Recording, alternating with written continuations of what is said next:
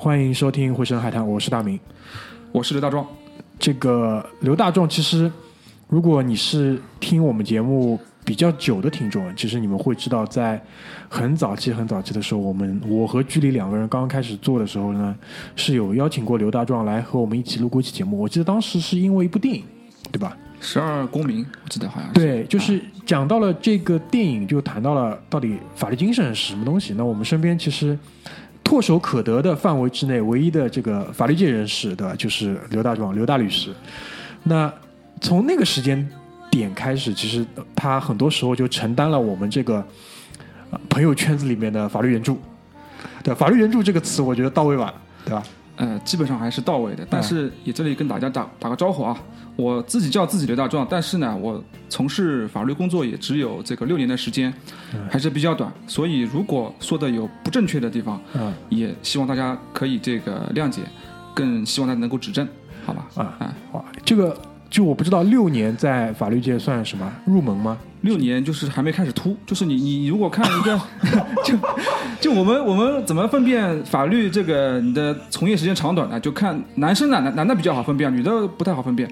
男的就看他头发秃不秃，嗯就是你六年差不多就是开始要秃了，嗯就是这个刚刚入门。你你看，就是法律这个从事时间越长的，基本上他头发就就就就就就从头发看得出来的，就就没有了已经，好吧？所以就、好好好，啊，所以现你从如果看我的头发就看得出来，我这个时间还比较短，六年比较短。啊、就如果如果说一句啊，如果大明去我们法律界的话，这个没问题的。我觉得这个就是大家可能会觉得是很资深，对不对？对对好好好，厉害厉害，原来是这个意思。好的，然后就是因为上一次录节目是呃整个回声海滩大概第十期之内吧，十期之内的很早的一期节目，那现在其实已经录到两百多期了。这当中其实从时间上来讲，也从二零一五年已经来到二零一九年，对吧？在这过去的这么长时间里面，我们每个礼拜在拼命的录节目，在工努力工作。那与此同时，刘大壮也没闲着，对吧？他也是继续在自己的这个呃法律的这个工作上面不断的在积累，不断的在前进。那到了现在这个时间点呢，我觉得也是时候就是把大壮请回来，再跟我们聊一聊。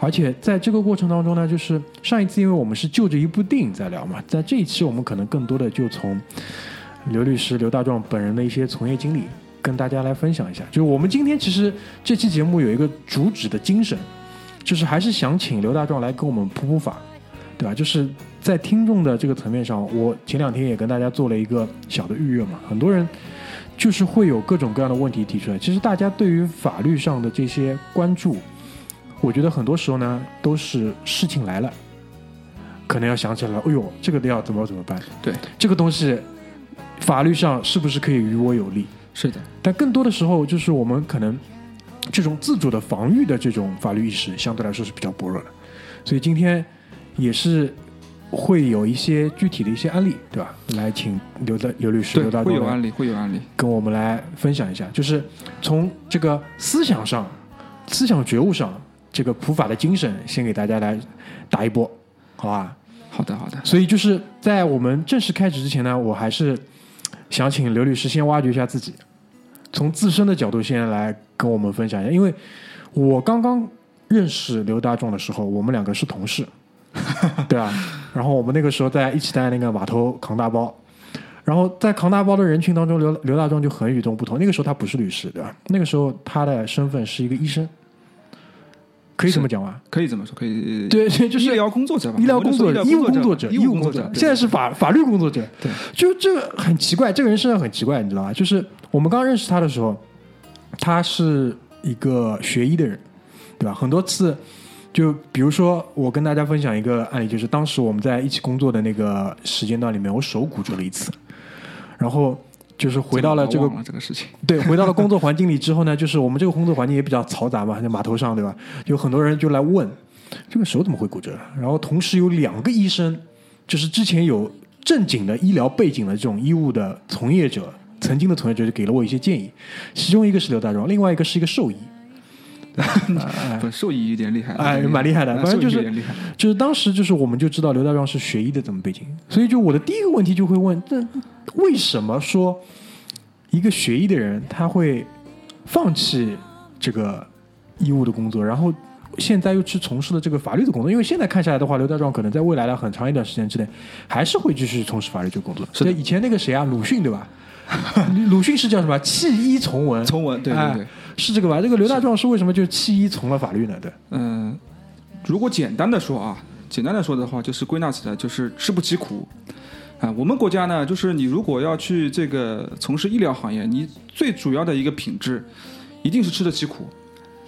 我们以前我在所在的一个医院是上海，应该是本市的一个三甲医院，说是。嗯。我们以前我在轮转的时候，有一个科室的这个住院医生啊，嗯他有一套房子，我举个例子啊，他有一套房子，不也不是举个例子，说当时这个情况嘛，他有一套房子想装修，嗯，比如今天是今天是八月二十二号吧，八月二十二号，对，对。他今天跟我们讲他要装修房子，嗯。结果到九月二十二号他还还没开始装修，嗯。为什么呢？太忙了，他可能一个月都回不了两三次家。嗯。呃，还有一个要说的就是，我刚刚说的那个住院医生，他的头这个头发秃的还要厉害。就是真的是比比可能比同龄的律师还要厉害，所以两害相权取其轻，嗯我决定还是从事这个法律工作。嗯回过头来，为什么说要从事法律工作呢？因为两个原因，两个原因嘛，不是说两个原因啊，说就是说，因为你说为什么从事这个工作，为什么要放这个放弃这个医生呃、医生的工作呢？为什么从事法律工作？那么也要讲，也是从小受这个 TVB 的这个电视剧的这个毒害，那 TVB 电视剧也有很多医疗剧的呀。主要还是律政剧多一点，哦对吧？嗯特别是那一句，就是我反对，我受这个，我说这个我反对的毒害很大。嗯。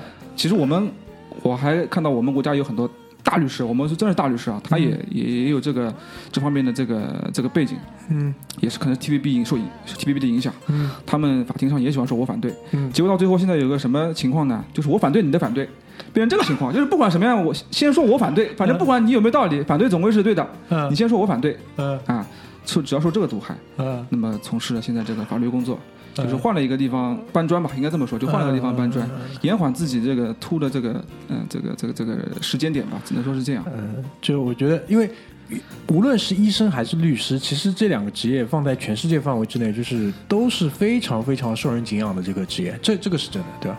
虽然以前我们没有受过你就是做医生的时候的一些呃关照，对吧？因为据说你以前什么急救室按断人家肋骨之类的，也不是这个这个是按断过的，确实按断过。这个这个是一个正当的这个医疗，我知道我知道，当然你也是救人家命嘛，对吧？啊对对对现在就换了一个方式救人家命嘛，吧？对对对对。当时有一句话是怎么说？就是有理帮你打赢，没理减少损失，对吧？，对这个这个话说的是有道理的，我觉得到现在还是赞赞同这句话。就是以后就是啊这个广告术语，应该说是对，就是自己的事务所里面就是两行那个啊，不是两两个对联嘛 slogan，是我应该说是我的 slogan。对啊啊，很好啊。所以这个其实这个问题啊，我们生活当中之前从来没有问过刘律师，今天是第一次问。但是这个得到的这个结果，我觉得还是比较让我让我惊讶，也让我满意的，蛮有意思的。那紧接而来一个问题就是什么呢？因为我们知道你要去做律师的时候，就是从事法律工作的时候，其实你已经在准备司法考试了。呃，是的，我应该是这个对，在在在在离职前就已经开始准备了。对啊，你在离职之前已经开始在准备一些司法考试的东西，是的，所以我也有这个好奇心，想要知道说，那如果是在中国，中国大陆地区，我现在要成为一个法律工作者，就是先拿律师来讲的话，好的，他的一个整个的一个过程，他的准备的一个过程大概是什么样的？可以跟大家介绍一下吗，就分别可能会需要用多少时间，通过哪些资质的考试之类的。好的。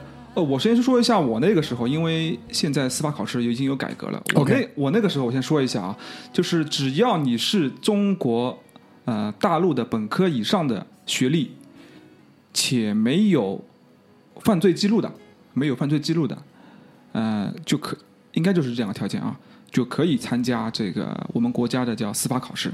那他这个本科有没有一些就是规定呃全日制本科还是专升本也是可以的。啊？只要是有本在那个时候科的学历是可以的，嗯现在的话应该也是可以，我没记没记错的话也是可以的。嗯那么只有这两个条件，嗯那么呃所以说这个条件来说还是比较门槛还是比较低的，嗯嗯，但是考试呢，因为司法考试实际上有一个我们国家有一个这个讲法，叫叫叫中华第一考吧，如果我没记错的话，应该叫中华第一考，呃，通过率呢比较低，一般来说，呃，历年的通过率在百分之八到百分之十三左右，如果我没记错的话，是这个样子。那我有一个问题啊，因为嗯它的这个通过率它是怎么去划分的呢？比如说它是按照总分取前高的，还是怎么说？它的具体的这个呃，方式是什么样的？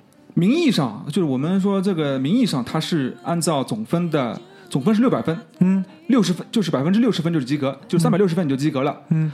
但是呢，我们也听说有另外一套，就是它实际上是卡通过率的，嗯。就是如果那一年的题目比较简单，即使你达到三百六十分了，嗯它还是会把你调剂下去的，就是你的分数可能是三百五十九三百五十八嗯这个样子，嗯。它会卡一个通过率嗯。啊，但是名义上是以分数作为这个通过的这个条件的。嗯，明白明白。那通过了考试之后呢？通过呃，我现在能不能讲一下司法考试的这个啊？哎你先你先你先因为因为司法考试讲到司法考试呢，就不得不讲到它的里面的内容。嗯嗯，我给大家举两举几个几个几个题目吧。嗯我提的题目不一定是和考题考试题目一样，但是是我认为是比较能够代表考试题目的这个样式的。嗯我举个例子啊，呃，应用题，嗯小明住在一幢楼的二十七层，呃他想杀死小王，呃他就把小王从这幢楼的二十七楼推了下去。嗯结果小王在摔落的过程中嗯被四楼的，呃，我们叫小刘吧，嗯开枪击中嗯死亡了。嗯请问，就是小明和小刘分别这个要承担什么后果，或者说他们是不是违法，是不是犯罪？嗯就这种题目。嗯再给大家举个例子，就是说，小明也是举个小明啊，小明、小明吧，小明他是一家医院的这个停尸间的工作人员。嗯那天他想强奸一具尸体，嗯结果强奸在这个实施犯罪行为的中途，那具尸体他突然活了。请问小明他犯了什么罪嗯。啊？所以司法考试呢就是这样的题目，就我给大家举一个例，就是司法考试其实是很有意思的啊。所以其实听下来的话，首先第一点，你要对这种条例跟法理是很熟的，然后你要有很清晰的逻辑关系，搞得清楚到底前后顺序是什么样子的。对，其实我认为最主要还是对于法律的这个理解，因为你去死，如果你真的去背法条，我觉得你应用到这个具体案例当中很难应用的。嗯你但是你如果理解了法律之后，实际上是可以这个理解背后的这个原理的。嗯啊，当然了，我们我还是要提一提，就是司法考试呢，它命跟命题人实际上是有关系的。我刚刚说的那两个题目，如果是不同的命题人，它的答案是不一样的啊，就这个很魔很魔幻。这个东西你可以跟我们多说一下。我比如说啊，因为他听下来，我听下来的话，如果是换不一样的命题人，那又能不一样在哪里呢？就是，呃，他的答案是不一样的。嗯，你可以给我们举个例子吧，就拿第一个第一个案例举个例子吧。第二个案例太变态了，我不是很想知道。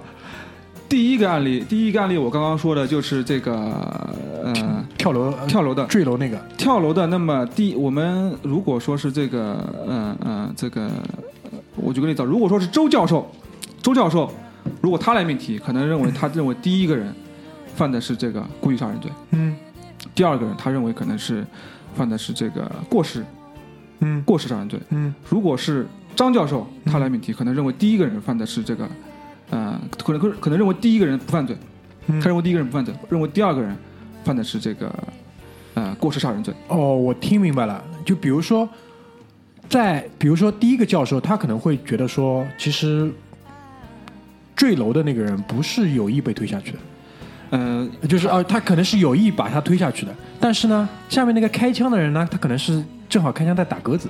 对他可能就是从结果上，呃嗯，倒推到底哪个人要承担。嗯从我们认为就是从结果从结果上倒推的嗯啊。那么另外有，如果另外一个学派，他可能认为他还是要从这个人的主观的这个意识上的，就是你你是不是主观上行使了这个行为，结果上也造成了这个后果，嗯。他才这样来这样来推，就是那我作为一个考生，我如何去判断这个出题人他是怎么去想的呢？呃不能不能就是你不能，你只能在 A 和 B 之间做一个选择，你只能猜测今天今年命题的到底是哪个教授。那其实你所谓的那几个教授，其实大家都是知道是哪几个的，对吧？对对吧？啊，是的，那比如说命题，人一般就是这几个教授。那比如说，就是在坊间，大家对于这几个教授的这些尿性，是不是都啊，是的，是的，很有研究？对，是的。如果你如果你在事先去参加了这个司考司法考试的专门的这个培训班啊，他会告诉你某某教授他同意什么观点，某某教授他同意什么观点，甚至他们可以在当年的司法考之前告诉你今年的命题人是哪个教授。哦，但是我相信，如果你绝大多数的题目答对了，哪怕你只是答错这一题，是的，应该还是可以通过是的，是的。他这些题目我只是给大家嗯这个嗯这个管中管中窥豹窥豹，就是了解一下大家题目是什么尿性，就这个意思。我觉得已经很有意思了，我觉得已经很有意思了。好的，明白。那我还有一个问题就是，司法考试它一共考几门呢？嗯，我们那个时候没记错的话，应呃是十三十三门十三门的这个那大概里面会有一些什么样的科目呢？有民法、民法、刑法，包括民法的实体法，包括这个民法的诉讼法，包括刑法的实体法、刑法的诉讼法，嗯。以及包括呃这个知识产权法啊、经济法啊、劳动法啊，都会有有所涉及，包括国际法啊、这个等等都会有所涉及的。就是基本上我们耳熟能详的法律，它都会有所涉及，但是它的分数上权重呢，主要还是以我们生活当中主要对主要运用到的民法或者说是刑法对嗯。为主的。OK 啊，就是比如说，当一个这个法律工作者，因为他可以是个律师，他可以是公司的法务各种，他以后想要去从事哪个，就是在哪个环境里去工作，那其实他就是再根据自己的专长或者自己的偏好再去再深入做研究。是的，这个因为我们说每个人考过司法考试之后，他所从他所需要运用的这个呃适用的法律肯定是不一样，有所侧重的。你人的精力也是有限的，你不可能说是你万金油样样精通，所以一定是有所侧重的。因为除我们中国除了法律之外，还有司法解释，还有地方的规章制度，呃，规章，还有部门规章，甚至法院还有法院的内部口径、法院的这个指导意见，嗯，啊，都是要你在日后的工作当中自己去把它收集起来、熟悉起来的啊。这个和考试可能就嗯侧重点就不一样了，嗯侧重点在实实务当中、实际当中要体现出来啊。那你还记不记得你那一年大概有多少人去报考？我那一年是四十万，那年是哪哪一年？我？那一年是二零一三年，应该是一三年。啊，二零一三年哦，对，应该就是二零一三年，因为我们是同同一年离开的嘛。对，二零一三年应该是。厉害厉害，一三年四十万，然后百分之八的通过率。呃，百分之十吧，那年好像是百分之10%十，它可以浮动的，每年会有。OK OK，明白。好呀，那就是如果通过了考试之后，呃，就看你自己怎么选了。通过考试之后，我没讲完，因为拿到这个我们这个法律职业资格证，嗯，要还要就是到你最后变为一名律师，你还要找一家律师事务所，挂靠。呃，做实习律师，做实习律师。嗯实习律师需要有一名职业在三年以上的律师作为你的老师。我们律师，呃，还是比较传统的这种师徒制度，嗯，血脉师徒。师徒制度。然后你成为实习律师之后，在这家律师事务所实习满一年以上的，才可以去申请转为正式的职业律师。这个有个证吗？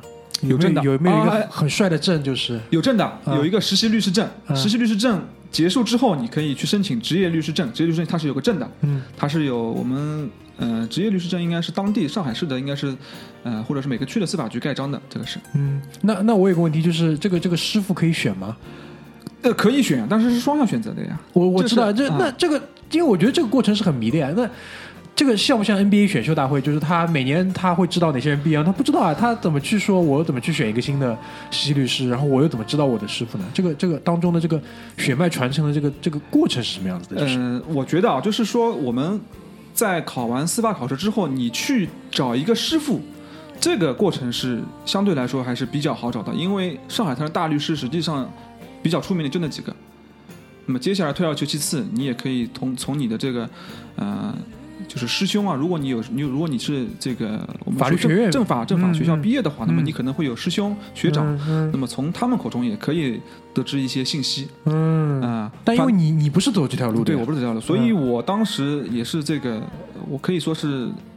呃比较随便吧，找的时候，找的找的时候比较随便啊，找的时候比较随，确实比有。多随便？你跟我说一说呀。就就是我找了我们，我投了那个时候投了好几家，投了好几家，都是找的 OK 离我家比较近的，比比我 离家比较近的。后来我家住在宝山区嘛，后来找了一家在宝山区的，嗯就是就是这样一个。嗯然后那天我们那个师傅也也也也比较着急，我那天去礼礼拜礼拜一去面试的，他让我礼拜二就去就去开始开始去跟着他干了，啊所以过程比较仓促，过程比较仓促。所以如果有我们听众如果有要成为这个有志成为律师的，我建议啊，你们可以适当的、适当的根据自己的条件找一个合适的师傅啊，嗯这样我觉得比较好一些。有意思，有意思。我这啊这个这个，我觉得是因为现在的这个，呃，我不知道，就是除了就是律师以外，可能医生医生有这种东西吧？医生医生是没有的，没有医生他是直接是在你的医疗系，比如说你在医院，他直接有很明确的这个嗯跟着科室走，对的，跟着科室走的。对当然他内部肯定是有有主任肯定会呃教你的，但是他嗯没有很明确的说这个人就是你的师傅，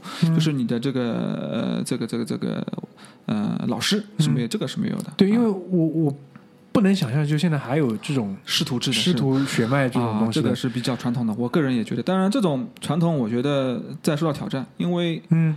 说实话，上海的呃，包括整个中国的这个律师啊，嗯实际上这两年的律师的这个人数啊，成长得非常快。嗯，那么内部的竞争也很激烈的，嗯所以你如果真正能找到一个愿意把自己的这个呃知识啊，或者说经验传授给你的老师，实际上是非常不容易的。他自己的心胸一定是非常宽阔的，我觉得这样的人，因为他一旦把你培养出来之后，你就是他抢他的生意啊，竞争对手。对，我对啊说就是竞争对手。对啊，所以如果有这样的老师，也也是需要珍珍惜的，是应该珍惜的。嗯因为我我有一个感觉，我不知道对不对，就是其实这种就是法律律师的生意好不好，肯定还是跟所处地区的这个繁荣程度是直接挂钩的。呃，这个一定是的，这个我觉得一定是的一定是的。对，所以现在如果有这么多的新的律师出来，其实还是证明这个地区的这种活力度还是足够的。呃，是的，对吧实际上，如果你把这个地区的这个律师人数和这个地区的经济水平去呃做一个这个呃比较的话，嗯一定是经济越发达的地区律，师它的律师的人数是越高。越多，嗯，好呀。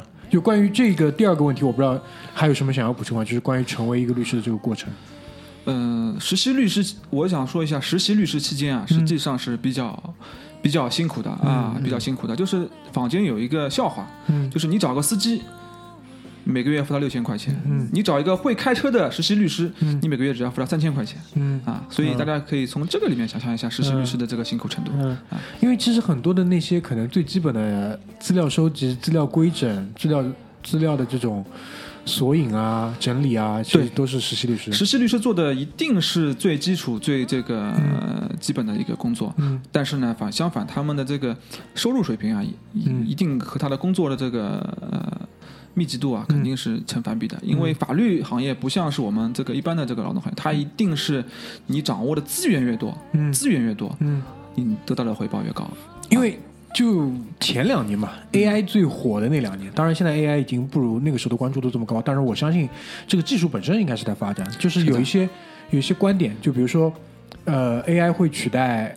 基础的一些律师的岗位，基础律师岗位，我不是说大律师，嗯。基础的一些医生岗位，因为这些这些功能可能会之后在 AI 它在自我学习的这个能力跟它的这个技能增长过程当中是可以高效的取代人的这个作用。我不知道关于这点你是怎么看的？就是呃，这个我觉得是一个必然的趋势，嗯这个是个必然的趋势，因为一方面这个简单的这个法律方面的工作啊，嗯确实也不需要这个我们，呃，比如说大律师或者说比较非常经验非常丰富的律师去做这些工作。嗯我给大家举一个例子吧，嗯就是我们先不说 AI，嗯传统律师行业一定是一个律师。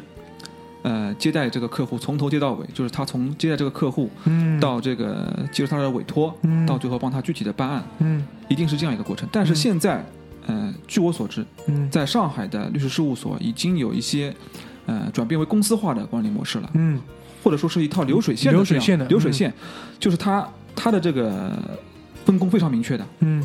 有专门去这个包装的做广告的，有专门去承揽业务的，嗯有专门负责面谈的，有专门负责喝酒的，对，肯定是有专门负责喝酒的，嗯。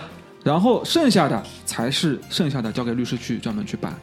啊那这些人在这些律师事务所里面，他们考没考过司法考试呢？就不一定了呃，不需要，他们不需要考过司法考试，因为他们出庭的人那个人就可以了。，对，所以现在这个，而且据我所知，他们的收入可能要比具体办案的律师的收入都要高，这是合理的，因为、啊我也认为这是合理的。这是合理的，因为你先得把生意接进来，对对啊。对，所以我们认为这个传统的这个律师的模式呢受到这个挑战，也正在变化。当然，我觉得这个是一个必然的趋势，也对对于这个我们的这个大众来说，也是一个好的这个因为消费者的体验变好了。是的，因为他们这个整个的购买服务的这个体验肯定是有所改善的。嗯，这个这个是有意思的，这个是有意思的。对，因为我们接触到律师或者法律的时候，相对来说还少，是的，因为很多人他不会真的遇到这些事情。很多人，我我相信绝大多数的人应该一辈子不会打官司吧？呃如果按照大体上的这个分布上来讲，从我们老一辈，因为从我从我这边来讲，应该是这个大多数人是不太会碰到的。对，绝大多数人可能一辈子都不会碰到要打一个官司，是的，而且就嗯，你说当然，我认为这因为随着这个法律观念的这个提高啊，嗯近两年的趋势应该是呃好转的，好转的。我不我不倒不是说这个案件的应该应该打官司，我认为是大家都有这个意识的，碰到问题。想到要用法律去解决，嗯因为什么呢？因为这两年人民法院的，呃，受案量啊，就 case 数，非常涨得非常厉害。嗯这个反正现在如果大家关心的话，法官是周末是加班的，啊，这这一是真的定一定一定是加班，他一定是加班的。呃，据我所知，上海的法院一般来说，一个法官平均他每年要判的案子大概是在三百个三百多个左右。一天一个，对，嗯、一天一个，而且这个是有指标的。我告诉大家，这个是有指标的 这个是有 KPI 嘛指标，的。对，这个我就虽然会花点时间啊，但我觉得我蛮想问的，就牵扯出新的一个问题，因为嗯。我们前面更多的是站在刘律师作为一个律师的角度说，OK，我通过司法考试之后怎么怎么怎么样，嗯，但其实法律工作者当中其实还包括检察官，是的，还包括法官，是的。还有吗？就我除了包括我前面讲的公司法务这些。呃，法官、检检察官还有仲裁员，仲裁员。劳动，我们中国有一个叫劳动仲裁院的仲裁员，呃，这两年以前呢没有硬性规定一定要通过司法考试，这两年应该是条件爬高了，是一定要通过司法考试的。如果你新的要呃新的那个仲裁员要要考进去的话，一定是要通过司法考试那。仲裁员这个角色本身其实就是法官，我们可以把它理解为这个，只不过他是具体在判劳动仲裁的这个事情，是的，那其实就是只处理只处理这一类事情。因为这就细分了嘛，就是你不要什么事情都跑法院，是的，劳动仲裁你就跑劳动仲裁仲裁院去。对对对，他们先先先由他们来处理，嗯，是这个是可以这么理解。那检察系统跟法院系统，嗯。如果要进去的话，嗯，如果那应该也是要通过司法考试，一定要的，然后再去考公务员。是的。啊，而且现在发达地区，我们就说几个直辖市的吧，嗯，法院、检察院的要求非常高，基本上都是要求你重点院、重点政法院校的硕士，嗯啊，毕业才可以的。就是你一般的可能都进去的比较困难的，所以他们我们国家应该说法治这两年还是比较重视的。但嗯这些人的收入呢？嗯、因为因为收入我我只能说是这个，嗯，因为我得到的一些信息，我不知道对不对啊，因为我从来没有机会去核实这些东西啊，其实是不怎么高的，但但肯定不会很低。就是如果跟他们的这个学历啊，嗯。跟他们的工作量嗯。比较起来，一定是不匹配的。就这个性价比肯定是低的。一定是不匹配。嗯就他们的这个学历，他们的这个能力，他们的这个工作量，如果跑出来做律师，我相信肯定是一定是翻翻好几个。因为我可以跟大家分享一个数字啊，当然我这边不负任何责任。嗯一个法官，嗯而且不是这种小法官，是不是这种新的法官吧？应该是应该有一些工作年限的法官，他的账面上的年薪才三十万。嗯，差不多。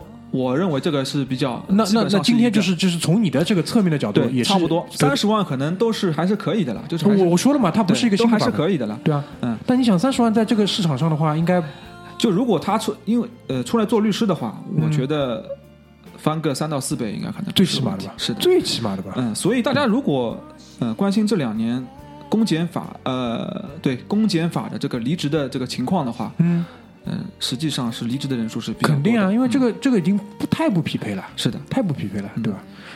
所以这个这个这个，那检察院应该也是类似的。是的，所以大家如果嗯上过法庭，可以发现一个就是比较普遍的现象，就是法官对律师态度一般都不会特别好。啊，那肯定啊，换我他妈 心里也不是特别爽呀，对吧？是的，所以、嗯所以大家可以理解，我们律师也也确实也比较理解的这个事情。那律师会有法官朋友吗？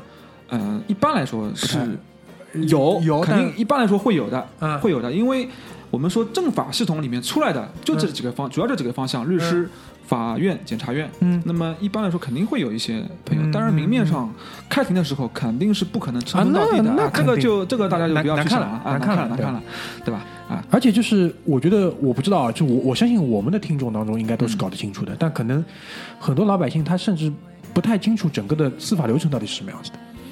就是这里我讲一讲我的理解，不知道对不对。好如果有不对的话，你指正我，啊好吧？就比如说现在呢，公安机关先去抓人，对吧？嗯，就刑事案件当中是吧？嗯，不管刑事案件什么任何案件吧，反正就是公安机关应该先去抓人，嗯，然后呢，检察院应该是提起诉讼，对，然后法院来判，对，大概是这样的一个流程。对，那所谓公检法，公就是公安嘛，是的，是的，对？吧？所以是这样的一个流程。是的因，为很多人可能会，很多人很容易把检察机关这个步骤跳掉，就啊公安机关把人抓起来之后，就直接去法院去判。啊，但当中其实这当中就会就会牵扯到我们的下的一个问题，嗯什么问题呢？就是律师在这个当中的角色是什么？好的，就是在公检法当中，就公安机关把人嗲住之后，对吧？检察机关起诉你，嗯，好，律师在那法院最后判，那律师在这当中承担的这个角色是什么？就是从、啊从你的嘴巴里，我想听一听，就是呃，实际上，律师我认为啊，在当中的作用，实际上还是帮助公检法他们去查明整个事实。啊，这是很高度的概括了。对，为什么呢？因为我们认为，呃，事实分为呃几大类啊。第一类，客观事实，就是这个事情到底是什么样子的。嗯到底是谁推下去的？，对。第二类呢，我们认为说是证据能够这个证明的事实。嗯第三类呢，我认为是这个法院最后认定的事实，就是通过证据认他认他所认定的事实。嗯第一类客观事实，客观事实只能我们认为只能去尽量的去还原，嗯但你绝不可能百分之百的还原。嗯公检法或者公检吧，法院他我们还认为还是居中的。公检他的法律赋予他的职责是什么？嗯就是要惩治犯罪，嗯嗯嗯，我就是要起诉，对我就是要把这个人判了，对我就是要维护国家的这个法律，我就是要维保护老百姓，嗯这是他的工作。所以他去认定的事实，一定是带有他的目的性的，就我们认为他的主观性是比较这个偏向于认定这个人是有罪的。对对，那么律师是什么？律师就是要把这个认定他无罪的事实，或者说最轻的事实，告诉公安机关，告诉检察院，告诉法院。嗯那么这样一来，我们的这个事实啊，嗯才可能就是比较平衡。我认为嗯是比较平衡的嗯啊。当然，具体来说，你在公安机关把这个人抓起来之后，嗯你可以告诉公安机关这个人是不是犯罪了，或者有没有可能犯罪，这个是最这个是最好的了。我们说这是能帮助一个人最快脱罪的一个这个一个情形了。但是一般来说，公安机关把这个人抓起来，嗯，多多少少肯定是有一掌握了一部分证据对，因为我们啊国家的公安机关做事情还是多多少少还掌握了一部分证据的。就命中率还是很高的。对，那么在这个时候，你律师做的是什么呢？就是他有没有一些最轻的证据，或者说他有没有必要被抓起来？我举个例子，我们这个人就打了别人一个耳光，嗯打了别人一个耳光，你认为这个人有没有必要一定要被拘留，嗯或者一有没有必要一定要被逮捕？嗯你向公安机关提出这个意见，嗯那么如果公安机关接受了你的意见，他是不是考虑把这个人放出来？我们说的就是这个工作。嗯啊，呃，检察，我这里还想说一下，就是说我们讲到公检法，公检法实际上他们的职责，刚刚那个大明呢说的，基本上我是赞同的。嗯。那么细分来说，公安机关是负责证据的收集、侦查，我们说叫侦查。嗯。公安机关它是一个侦查机关，嗯。它是负责证收集证据的，嗯。就是他你这个人犯罪，公安机关就是要去找出来你到底干了什么，嗯。你怎么干的，嗯。他就做这个事情。嗯。他收集完之后，把这个材料交到检察院，嗯。检察院去看嗯。这个材料收集的充分不充分，嗯。准确不准确，嗯。有没有必要逮捕，有没有必要起诉。如果说他认为公安机关的材料没有问题，他就向人民法院提起起诉，嗯。他就变成了公诉机关、嗯。公诉人。嗯。那么公诉到嗯。公诉到这个人民法院，嗯。由人民法院来开庭审理，开庭审理，公诉人他坐在公诉人，就是我们法庭如果看到我了，他会分两边的，一边叫公诉人，嗯，一边叫辩护人。辩护人，啊，他们坐在分别坐在法庭的左边和右边，嗯。那么被告人在法庭的中间，法官在法庭的对那个对嗯。坐在坐在在凳子上面，嗯。是这样一个情况。嗯，啊。那么不知道有没有回答这个大明的这个关于公检法的这个问题？其实这应该对于这套系统是熟悉的人，应该是比较清楚这个过程的。嗯。所以这当中就是、嗯、有了律师这样的角色嘛，那就是随着我们这个对谈聊天的这个深入，那接紧接着就会有一个问题，那就是在前面刘大昭花了这么大的篇幅去讲律师这个角色到底承担哪些东西的时候，那在你这过去的六年当中，有没有一些你作为一个这个律师的这个角度上，嗯愿意和我们来分享一下，就非常非常有意思，也非常值得拿出来跟大家分享一下的案例跟例子。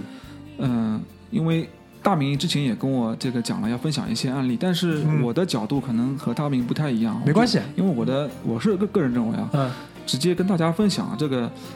嗯，法律上的这个这个这个这个情况呢，可能比较枯燥，嗯也比较太太太专业了。我跟大家分享一些有意思的，对对对，我个人认为比较有意思的案例。对，呃，讲一先讲一个行政诉讼。行政诉讼就是什么样子呢？就是我们个人，俗话就是说，就是民告官，民民民告官，哦，行政诉讼的行政诉讼意思是民告官。民告官。OK，明白。在那个案件当中呢，我是作为一个行政机关的代理人，哦，就是你代理的是行政机关，一个行政机关的代代理人，代理公家的我是被告，对我、啊我是被告，原告是一个个人，原告是一个个人。嗯，那那么在你代理什么机关可以跟我们说一下吧？这个我觉得就不好，不太啊真的不，太但是说随着案情的这个分析，应该大家是可以反正大。家听一听嘛。好好好好啊来，那么在这个案件当中呢，我我看了材料之后，我觉得这个案件呢，十有八九可能要输的，十有就是监造损失了，只能。对十有八九可能是要输的。那这个我一直一直，但是呢，案件呢，我们确实是认认真真做的，我们也确实花了很大的力气去准备。那么开完庭之后，那个天我还记得是一个礼拜五，礼拜五快要下班的时候，快要下班，呃法院快要下班的时候，那么接到一个电话，法官给我打的，他说刘律师，这个案子我们庭里讨论了，要判你们输。我说我说法官你等一等，我跟我因为那时候我还跟着我老那个我师傅在做嘛，我说我这个案子我跟我师傅讨论一下，我们认为这个案件判输啊，这有点太难看了，有点太难看了，嗯。讨论一下，然后我就把电话挂了，嗯。我就跟我师傅说了，嗯。我师傅呢赶紧就跟那个行政机关的负责人嗯打电话了，嗯。打电话通电话之后呢，呃，行政机关负责人说这个事情肯定是不能判我们输的，嗯不能判，判我们输会有很大的问题。嗯然后我们就跟他说，那怎么办呢？嗯他说我让我让我就他这个行政机关的领导，这个行政机关的领导说，我让我的领导嗯，去跟这个打招呼。打招呼。嗯，打招呼之后呢，我们马上就跟这个法官打电话了。我就说我我们说啊，这个事情你不能判，我们再给我们点时间啊，给我们点时间，然后我们最晚下个礼拜一啊，我们把这个把这个情况啊跟市里面的领导反馈一下，反馈好了，反馈完这个说完之后挂了。礼拜一，礼拜一我们跟这个领导啊，跟领导啊就几个领导一起到法院的那个法院的嗯。一个办公室嗯。开会了。嗯。那么到到这个到会的有谁呢？这个法官就是当事的当开这个庭案子的法官，嗯。以及这个法官的庭长。我们说每个行政庭有行政庭的庭长的，嗯。每个庭有庭长的，嗯。以及我们这个行政机关的领导的领导嗯。都到了。嗯会的内容我就不说了。嗯。最后会议的结论是什么？嗯。不判了，就判不判不判输了，嗯。要判赢，嗯。要判赢。嗯。然后就在这个最后呢，嗯，我先说一下为什么说要判我们赢啊？嗯。因为这个案子如果说嗯。判我们行政机关输的话，嗯。那么上海市所有的嗯。就是这个这一个下面就是这一个类似的行政机关嗯。都要输，嗯都要输，就是这一个案子的涉及的面太广了，嗯。嗯。所以这个案子呢不能判我们输的，嗯。最后就判了我们赢，嗯。就是这样，就是。我不知道大家能不能理解当中的这个问题啊？嗯。问题在哪里呢？就是我们实际上法院作为一个居中裁判的人啊，嗯。他跟我们被告嗯。坐在一起开了这样一个会，嗯。实际上这个我们认为是有点问题，多多少少是有点问题的。嗯。但是呢，在中国这个环境下面啊，嗯。是有这个必要的，我认为。呃，我能先说一下我听完这个故事的一个感觉吧。就首先来说，一般来讲，当刘大壮讲完这样的一个故事的时候，愤青肯定就已经出来骂了。啊，但是我认为，可能刘大壮，我猜你想表达的这个意思就是说，很多时候没有这么简单的，就不是这么一个听上去很简单的一个故事。就是从结果上来看，可能是一个，就是我不知道你看过一些英语的电影里面有一句不太好的话，就是一句不太好的台词吧，应该这么讲，叫那个 for greater good，就是为了更大的利益。对，可以这么理解。就是我想说的是什么呢？就是在嗯，在中国这个情况下，实际上嗯，法律它是我们国家实现这个统治统治这个目的，我们说难听点，统治目的的一个手段、一个工具。其实，在任何一个国家，我认为都是，是的只不过中国可能做的更加这个呃明显一点，只只能说是明显一点。嗯、因为这个，假如说这个，我们说怎么判断一个法官的好坏？我们可以这样说：怎么判断一个法官的好坏？能把黑的说成黑的，白的说成白的法官，只能说是一般的法官。嗯他能为了社会公共的利益，能把黑的说成白的，能把白的说成黑的，他才是一个好法官。嗯，所以最终其实，在这样这个案例里面，虽然可能我们的就公家的这个单位啊，他的做法不一定是对的，但他其实是为了一个好的目的的。呃，我们可以这么，就我个人认为，他这个目的一定是好的。法官，嗯嗯我人民法院，他一定不会为了，至少我目前为止看到的这个人民法院啊，绝对不会为了一个这个，嗯、错误的这个决策，或者说错误的这个目的目的去维护我们的行政机关。我目前还没有碰到过这样的人人民法院。可能可能就是因为我们的媒体，包括我们很多时候的这些风气，它是在抓一些贪腐，抓一些不好的案例，就是可能报道的更多的是这种东西。它其实对它其实更多的就是真正在做事情去维护一个好的一个秩序的这些案例是不太被分享的。是的，这个我们说叫游 C，游戏游戏的编辑都是游戏的编辑来做这些事情的。这个东西它就是为了博人眼球，我们很难很难就他你说分享一个这个正能量的案例，呃他很难获得大家的认可嘛？我觉得这么没人想看的，是这不是应该的吗？对吧？对，嗯，这个是新闻工作者的他的这个宿命，我觉得没办法。对啊，就讲到这个嘛，因为最近香港这个事情也是，就新闻工作者法律精神又有很多次被讨论。当然，我们今天不去谈这个东西，啊这个不展开了对吧？嗯。那这是第一个你想跟我们分享的案例，对那还有吗？呃，第二个分享的案例可能跟法律没什么关系，只是说一个我碰到的一个一件事情吧。嗯。也是之前在跟着我师傅做的时候，嗯。是这个案件呢，是中国我国的某一个自治区的一个当事人，嗯。那么他碰到的一个案件，嗯。他要去当地的人民法院嗯，要申请再审。我给大家解释什么叫再审，就是这个案件判了已经。已，经判了，已经有生效的判决了，而且是嗯这个判决已经生效了。那么他想要去让人民法院去再审、去改判。嗯那么他为什么到上海来呢？他是自治区的嘛，他到上海来，他说当地的律师没有人敢接，嗯他当地律师没有人敢接这个案子。我一听这个这句话，我就知道这个案子收费不简单啊、一个是不简单，另外一个收费好收。那果不其然，哦这个案子收费蛮高的，嗯收费蛮高的。嗯，那个我师傅反正也敢做这个案子，胆子也蛮大的，反正我听出来了，你师傅是一个豪杰，蛮反正胆子蛮大的。接下来了，接下来我们就去啊，坐飞机就去，嗯。去了那个地方。反正我到那地方，我就觉得这个这个地方的人民民风风应该是蛮彪悍的，民风彪悍。蛮彪悍的。嗯。啊，反正蛮彪悍的。然后那天就去开庭，开庭嘛，开庭到了那个法院，到法院我就觉得不对了，老有两三个人跟着我们，真的老有一进法院老有三个人跟着我们，嗯，都是那种就是五大三粗。五，大三粗，头发嘛剃个就是平头的，平头的，反正纹身嘛感觉反正不少的，纹身感觉不少的都是，嗯。就跟着我们，一直跟跟到法庭里面，法庭大家知道都是有那个、就是、法警。有法警的，嗯。法警也没敢管，反正是我不知道外地都是这样的还是怎么样，反正都没、都没管。然后旁听的座位都被坐满了，反正都坐满了，大概有十几二十个都坐满了，坐满了开庭。好，庭开完了，庭开完了，庭开的蛮顺利的，法官我觉得还是可以的，法官还是可以的。那么庭开完之后要走了，刚出法院门，出来一辆吉普，是什么吉普？反正都这个我倒忘了，嗯吉普下来两个人，嗯亮了亮了警官证，亮了还是警官证，嗯把我们当事人抓走了。嗯就抓走了，就当着我们的面就抓走了。嗯然后我我我我我师傅也反正胆子也蛮大的，他就跟那个警官说：“你让我看看你的警官证。”嗯看了，确实是警官，嗯我没话说，嗯人就被带走了。嗯啊，反正我就分享这样一个案例。嗯啊，就是想说一句什么呢？就是说，嗯，在中国实际上，嗯，法治我觉得还是可以的，嗯但是呢，就法治之外的东西，嗯大家平时这个还是有有左右这个嗯我们这个法官的力量。当然，这个案件最后结果是好的，我跟大家说一下，这个案件最后再审的结果是好的。嗯啊，嗯、我认为这个也算是刷新了我我的我的这个认知吧。就有些事情是真的发生的。真的是发生的，因为我我觉得我我首先我师傅为什么感谢这个案子，他是不相他是不相信我当事人就是我们当时那个说法的。嗯我个人认为他是不相信的，因为我觉得他如果感觉这个案子的话，嗯他这个收费我刚刚说高，但是实际上跟这个冒的风险比起来不算高的。你能跟我们大概分享一下吧？就你就这么讲，比如说一般的一个案件，他给的是什么止损？这个案件他给的是什么尺寸？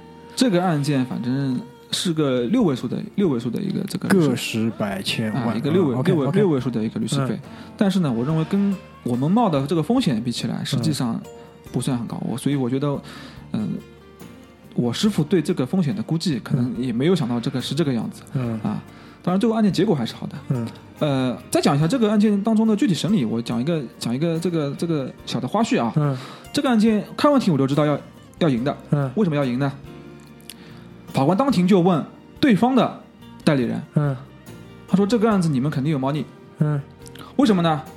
如果没有猫腻，为什么对方特地要从上海请两个律师过来？嗯啊有把握呀，啊、对吧？为什么要请特地从上海请两个律师律师过来？所以有时候当事人问我这个案子，有些当事人问我这个案子，我说请律师有什么有没有什么用？嗯我觉得有用的。首先第一点，如果说就跟我刚刚说的那一点，你如果不请律师嗯到外地去，嗯法官可能特别是一些没有那么发达的地区啊，嗯因为那个我那个案子是自治区的，没有那么发达，特别是一些没有那么发达的地区，嗯。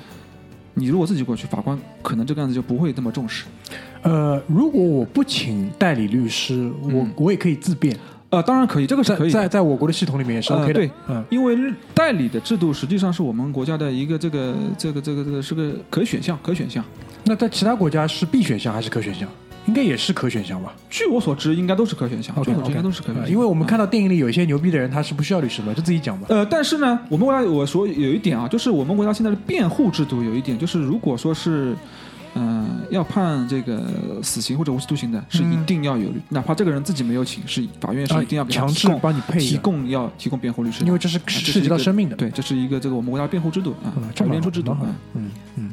所以就是这第二个故事，其实你想要跟我们分享的重点应该有两个，我停下来啊。第一个呢，就是说，呃，很多的东西确实是存在的，对，但事实上就是说，他们可能是用一些手段想要去左右这个结果，对但最终的结果可能还是呃，我对人家其实说的已经很很到了，就是我想说的，就是说你你可能很多人问我，你你能不能这个不是找关系？嗯找关系肯定是不能啊，这我说肯定是不能啊，这肯定你问我肯定是不能。嗯找关系有没有用呢？我认为也可能有用，嗯但是我们中国现在法治法治环境，我觉得还是可以的。你你就想这样一个案件，嗯当事就是我们我们被告的这个关系都通天了，我觉得基本上都已经是嗯法官还是支持了我们的这个请求。嗯，就是他可能会去吓吓你，对希望通过希望通过吓吓你，让你及时收手。是但事实上，如果我们坚持走正确的法律程序、法律司法的途径的话，是给了一个好的结果的。是的，然后你如果真的是有道理，我觉得一定是能讲通。有理帮你打赢，是的没理减少损失，哎是的？然后第二个点呢，就是说，可能在一些呃辩护的这些环节当中，如果真的是有代理律师在场的话，可能会让整个事情看上去更正式，然后它的可信度可能会更高。对，嗯。呃，我觉得因为很多公司啊也愿意请一些这个大律师，嗯。所谓的大律师，我们所谓的大律师，一个原因可能是这个律师的水平确实高，嗯，第二个可能就是看中这个律师的影响力影响力影，响力。嗯就这个律师过来，他认为一定是有道，法官觉得啊，这个律师过来一定是有道理的，因为为什么？这个律师一般来说，他也会为自己的声望，对他不会自降身价的，嗯，他不会讲没有道理的话，嗯，是这个意思。嗯，明白明白。好呀，那能不能再分享最后一个最后一个案例？因为前两个我觉得听下来都是其实是很有收获的，能能不能再讲一个？就是最后一个案例分享一个什么呢？就是这个案子不是我办的，嗯是我们一个同事办的。嗯嗯，庭审的结果实际上是比较顺利的，比较顺利的。嗯但是呢，最后还是调解的。为什么调解呢？嗯因为我们是原告，嗯被告呢，嗯、认为我们认为他是一个这个社会人员，嗯他是没有钱的。嗯如果法院判，结果可能也不会很好，嗯而且这个案子这个调解的金额呢，可能也也差不多了。嗯最后呢，答应了调解，但是被告有个条件，什么条件呢？就是总共几万块钱啊，几万块钱我就不说了，几万块钱嗯，要分十年支付，分期付款。要分十年支付，嗯。分十年支付。那么我们那个当事人也比较好说话，嗯。也就同意了。这个案件是一个人身损害的案件，就是我们当事人他是受伤的。哦。啊，是被是被侵权是受伤的，所以我们律师认为这个对方啊是一个比较不讲道理的一个一个无赖。你嗯。这这几万块钱你要分十年支付，嗯。对不对？我们当我们律师是很气愤的，嗯。但是呢，开完庭之后，嗯。在要离开法院的时候，我们嗯。看到对方这个被告啊，嗯。他背着他残疾的妻子嗯。走出了法院。嗯。我们又感到这个，有时候我们即使我们是一名律师，即使我们很懂法律，我们自认为很知道事实，实际上恐怕也一无所知，对一无所知。就真的 John 是 Snow, 一 you know nothing。是的，嗯就真的是，嗯我觉得这三个故事都非常好，都非常好。这个是我没有没有预料到的，因为我本来预预料到的是什么 case，我跟大家分享一下。因为上次出来吃饭跟刘律师涮火锅嘛，律师跟我们讲了个案子，啊呃是，是律师代理的对律师代理的被告啊，被人家告，因为偷了只鸟，然后那只这个人家确实比较有意思啊，人家开口说那个鸟要几万来着？两万七，啊两万七这个鸟然后两万七，律师说：“他说这我也不懂啊。”然后律师就跑到那个我们刘大壮就跑到花鸟市场，嗯去跟花鸟市场老板去盘嘛。啊，对。我说老板跟你讲，这个几千块最多了。好家伙，这个案，他说，他说，他问我，你你他，因为他是对方啊，就是嗯被偷鸟的这户人家，他说这个鸟会说话的，那么我就去问了，我就去问花鸟市场，我说这个我要我要会说话的鸟，后来我一看，这个鸟大概就是鹩哥，我们我们学名好像叫鹩哥，那么我问鹩哥怎么卖，那么他说你鹩哥会讲话，但是你要会讲几句话的，我说你我说我说你最多能讲几，他说最多能讲二十多句话，那我就说你给我讲二十多句话能多少钱？他说要两千多块钱，我说能不能便宜点？他跟我说行，那就这样两千块钱，行，那我说我考虑考虑，好吧。后来对方开了两万七，开了两万七，根本我就知道这个就反正是可能是瞎搞的嘛。嗯这样子我也比较有信心了。我跟当事人说这个案子不用担心的嗯啊。最后呢，果不其然做了一个这个价格的鉴定，嗯他是怎么样呢？他先做一个。呃，物种的一个鉴定，他满这还这个东西，反正流程上，因为刑事案件走的嗯还是比较这个正规的。先要做一个物种的鉴定，就确定这个鸟是什么鸟，是 到底是鹩哥还是鹦鹉还是什么，反正确定下来是鹩哥。确定鹩哥之后，再确定这个这只鹩哥的价值。嗯嗯，最后鉴定出来是一千七百块钱最多了，不能再多了。啊，一千七百块钱，那么结果还是比较好的，结果还是比较好因。为因为我本来以为就是刘大壮都要是跟我们分享这种啊案子，但是没想到他讲了三个更有深度，也是更带思考的这个案例。我觉得时间有限，时间有限，因为这个案件，这个案件也可以分享，也可以分享。这个案件我还要跟大家讲一下，就这个案件还有个什么点，我也跟大明讲了，就就是在整法律程序的问题。对，在整个公安机关在收集证据的过程当中，实际上是有一些小小的这个，我认为不能说小小的了，是有严重的问题的。嗯嗯、就是他在对这个鸟做鉴定之前啊，已经先把这个鸟返还给了 我们的这个原告，呃，对我们就要说叫被害人，呃呃，被害人嘛，嗯返还给了他。那么鉴定的机构呢，是从原告那边把这个鸟拿走的，拿走的。那么这个会出现一个什么问题呢？就我没法确认原告给他的鸟是不是我们那个嫌疑人偷的鸟了对，这个就是一个法律程序的问题，啊！当然，这个我觉得也不能怪公安机关，因为这种案件确实比较少。公安机关也没遇到过。你说这个鸟，它养在公安机关怎么养？养死了算谁的？嗯对吧？他这两万七啊，你两万死算谁的？嗯对吧？啊，公安机关不敢养啊，这个。嗯，其实蛮经典的一个就是那个辛普森的那个案子，对那个手套其实也就是一个污染了对对，也就是一个那个司法程序的这个问题，因为这直接影响了你这个证物，包括你这个这个这个这个案件当中这个关键这个物件的这个准确性，这个是蛮重要的。是的，嗯嗯呃，反正我觉得这几个案件听下来已经是挺过瘾的了。那就是在这期节目之前嘛，我们也发了一个推送，对吧？告诉大家这个礼拜约了刘大壮聊节目。嗯，其实有很多人留言了，但比较奇怪的是，很多人后来又删掉了。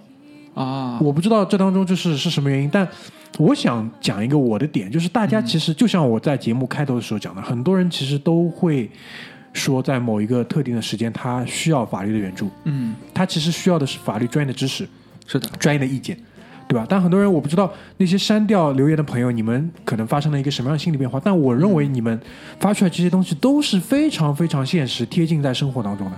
是的，这其实这其实都是说，大家其实在这个意识当中是有要想去关注这些问题的。是的，那还有一些没有删掉的，我们简单的来看个两三条，请刘大壮简单说一下啊，因为这些这些问题你应该都已经看到过了，对吧？呃，包括有有有几条，看了几条。有两个你已经做了回答了对嘛，，就在有反正节目里有几个问题，我觉得还是角度比较蛮刁钻的，蛮刁钻的，对的还是嗯就比如说有一个听众他的留言，我相信因为嗯这个留言我都公开了嘛，大家都是可以看得到的。就是他的母亲因为有一些手术嗯。的原因，就手术后从异地的医院转回到他们当地的一个公立医院，然后继续去治疗。那治疗了一个月之后呢，经医生的这个诊断之后，就转入了普通病房，就从可能加护病房转入了普通病房。就在转床的转床的这个过程当中，嗯。突然发生了就是痰堵住了气管的这样一个症状。然后当时就我们的这个听众啊，嗯就是发现了这个异常之后，多次提醒护士跟医生，就是病人其实现在很难过。嗯然后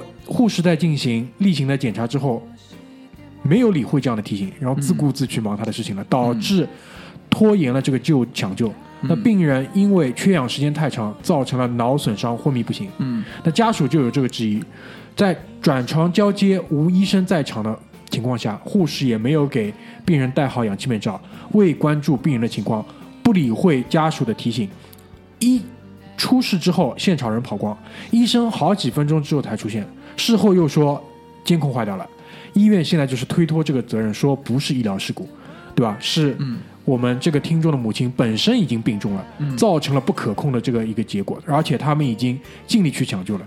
对于护士的处理意见是扣工资和扣奖金，通报批评。那我觉得其实他这个医院这样的一个态度，其实已经证明了这个护士的失职嘛。然后对对于我们这个听众的母亲身体造成的损伤及之后的医疗费用，没有任何的一个补偿的措施。嗯那我们的听众也说嘛，我们不是专业人士，也不懂法律，就现在医院对于他这个情况是不理不睬的，就想请刘大壮给一个建议。那刘大壮，我希望你也可以在节目当中，就是再跟我们来分享一下这个 case，就是好的，我觉得这个嗯留言情况说的已经非常详细了，嗯，当然也提到了他自己也提到了这个医疗的这个呃领域啊，实际上是一个非常专业的一个领域。对，因为你又是医生嘛，啊，实实际上是一个非常专业的领域。那么，包括呃律师，包括法官，可能对于具体的这个医疗的措施是否存在过错，他们自己都没法判断的，他们都不清楚的。那么，他们要借助什么呢？专业的鉴定人员对整个这个对他这个涉涉及到的医疗的这个措施，要进行一个鉴定，以来认定在整个过程当中是不是存在过错。那么现在据我所知，这个专业的机构是由呃，一般是由本市或者本区的各大医院的这个专家组成一个医学会，嗯，专门进行鉴定。嗯嗯呃，那么。嗯、我觉得当然大家可能也会有一个问题，就是这个大家认为这个医学会的鉴定是不是客观，是不是公正？嗯我觉得这个顾虑肯定是对的，因为相当于这个裁判自己判自己嘛。嗯嗯，但是我也希望大家就是能够明白一点，就是实际上，嗯、任何事情如果走到法庭上了，嗯他一定，我觉得啊这个人一定是要有做充分准备的。如果他真的作假的话，一定是要做充分准备的，因为根据我们现在中国的这个法律规定啊，如果你对这个鉴定意见有意见的，你是可以申请鉴定人员出庭的。嗯，就法院他当场来说我为什么做这样的判断。是的，法院而且一般来说是准许的，嗯一般来说是准许的。嗯呃，并且呢，如果大家关心目前的这个呃中国的司法鉴定的话，会知道司法鉴定是我们现在这个刑事审查，就是刑刑那个刑事案件啊，刑事案件审查当中审查的比较严格的一部分。嗯就在上个月，嗯呃，对于呃上海的几家鉴定机构，嗯是专门的进行这个专项整治的。嗯呃，被刑事采取刑事强制措施的人，涉及到这个鉴定造假的有一百二十个人。嗯，所以目前来说，我认为不太会有这个关于鉴定方面的这个作假了。这个我觉得一般来说不太会有。嗯啊，那所以说，其实针对于这样一个案例的话，你还是建议他去走正常的法律途径去做鉴定，然后看怎么去弄。呃，我认为是一定要走正常的法律途径的 OK OK，一定要走的，这个是啊。好的呀，这是我们呃第一个留言的案例。那第二个呢是说私人使用 VPN 是否犯法？呃，啊，我彻底我彻底查了一下，嗯违法，确实违法违法？啊。但是呢，我从我包括我们的我的同事也好啊，从来没有嗯呃看呃就是看到过实实实在在的一例的被处罚的这样一个案例。只有什么呢？你自己去呃制作这样一个 VPN 的这个啊，这是要抓的。啊，这个介入是要抓的，嗯但是呢，确实是违法的。我认为啊，这个法律存在的意义什么呢？是不代表我们国家的一个态度，对就这个态度。对就我不认可你这个事情，我不支持你这个事情。对的，啊，但是呢，嗯，可能客观上也存在一些障碍，也嗯确实是没法进行处罚。嗯目前为止，嗯当然是有，我我也查了特地报道，有有有也有，但是非常非常少，非常非常少。嗯嗯好的。最后一个留言是一个听众说，前一段时间有个新闻，修车师傅在还车的路上脑梗嗯突发病，然后还撞了好几辆车。嗯，这种情况下，这个是被修的这个车主要负什么法律责任吗？呃，你就说这个案子，我要做一个这个检讨啊，因为人家说的很清楚，是车主要负什么法律责任。我当时，嗯，跟这个大明说的是这个修车师傅负什么法律责任。嗯我认为车主呢，嗯，一般来说是不用负什么法律，这个案件当中是不用负法律责任，因为修车是一个这个正常的一个行为。嗯嗯，当然，如果硬要去探讨这个人可能有什么问题，就是车主可能有什么问题呢？我觉得就是说他有没有，如果他要求这个修车师傅帮他送还车，那么他是有没有审查过这个修车师傅有没有驾驶证？只要他是做了这个事情，我觉得他就不存在过错。我们嗯、我这里展开讲一下啊，嗯就是这个修车师傅可能会有存在哪些问题？对对呃法，律责任啊。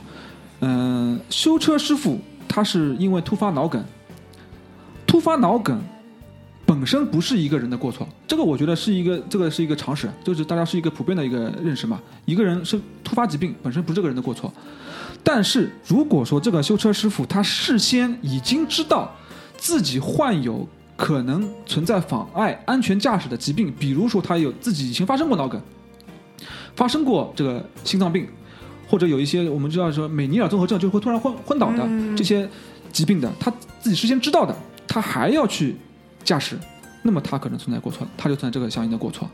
啊、当然最后的，因为我也知道这个这个现在这个车辆，一般这个车辆既然能叫修车师傅去还，一般可能还是买了买了这个相应的这个商业险的，一般都是有这个相应的保险来承担的。嗯啊，好的呀。所以基本上我们听众的这些留言已经回答完了，那节目也来到了尾声嘛，就是在最后，就是刘大壮有没有一些想要跟听众朋友讲的话？就是从你这些年的从业来讲，就是对于每一个普通人来讲，你觉得有什么想要跟大家说一下的吗？还是说一点，最后还是说一点实用的吧。嗯嗯，我碰到的大多数的案例啊，就是，嗯，如果要输的话，如果要这个案子如果要输的话，嗯，大多数都是输在举证，对于证据的这个出示上面是有问题的。嗯举证上面最害怕什么呢？就是你没有书面的材料。嗯说的说的再具体一点，就是你没有形成这个白纸黑字，没有合同，没有写下来。如果说你能够认认真真的把你们所有的这个要完成、要履行的，或者说你要承担的这个责任、要履行的这个义务，你把它完整的写下来，都签好字，我觉得这个官司啊，赢了百分之八十。也就是说，我律师的作用可能只百分之二十。啊，我认为这个是我要跟大家说的。嗯啊，这个是一点。当然反过来说啊，我也要反过来说，有些事情呢，即使你形成了白纸黑字的这个协议或者说合同，嗯它也未必是呃合法，未必是有效的。所以，如果说有条件的话，嗯、可大家可以找律师啊去这个问一问啊，这个我觉得是有必要的，真的是有必要的。就是嗯，就是有些东西写下来，可能因为写的内容啊，包括各方面的这些关系，它是没有法律效力。是的，就如果你真的要是真的这么一个有法律效力，你真的要写这样的东西，最好是让律师来起草，让律师嗯来帮你看一下。对，至少我认为是有必要看一下啊。嗯，好的呀。其他还有吗？我没有要补充的了。这个今天节目我觉得讲到已经非常充分了，非常充分，好啊，对对对对，好讨论很深入了已经。对对对最后。那听完了这期节目之后，对吧？如果有任何需要刘大壮的法律援助的，加我们的这个微信公众号，我会把你们的这个 信息推送给刘大壮，好吧？刘大壮的信息呢，如果大家想要来问我要，我会来帮大家做这个转达，因为，做个软广告，软对广软广告。对这个，因为刘律师不单单是啊、我们这个圈子里的这个法律援助的第一的一个呃那个人事人选，然后同时也是我们这个节目本身的律师，对吧？那个当时录那期节目的时候，刘大壮已经讲了，我们很多时候呢不会来主动攻击你的，对吧？但是如果说你要攻击我们呢，我们也是有防御能力的，好吧？是大致上就是这个意思。那今天再次感谢刘大壮来到来跟我们做了这么多关于法律分享，非常非常的受用，谢谢刘大师好！谢谢大家，谢谢大家，嗯，那我们今天这期节目就到这边，谢谢大家，拜拜。拜拜。立ちすくむ私をすぐに届けたくてダイヤル回して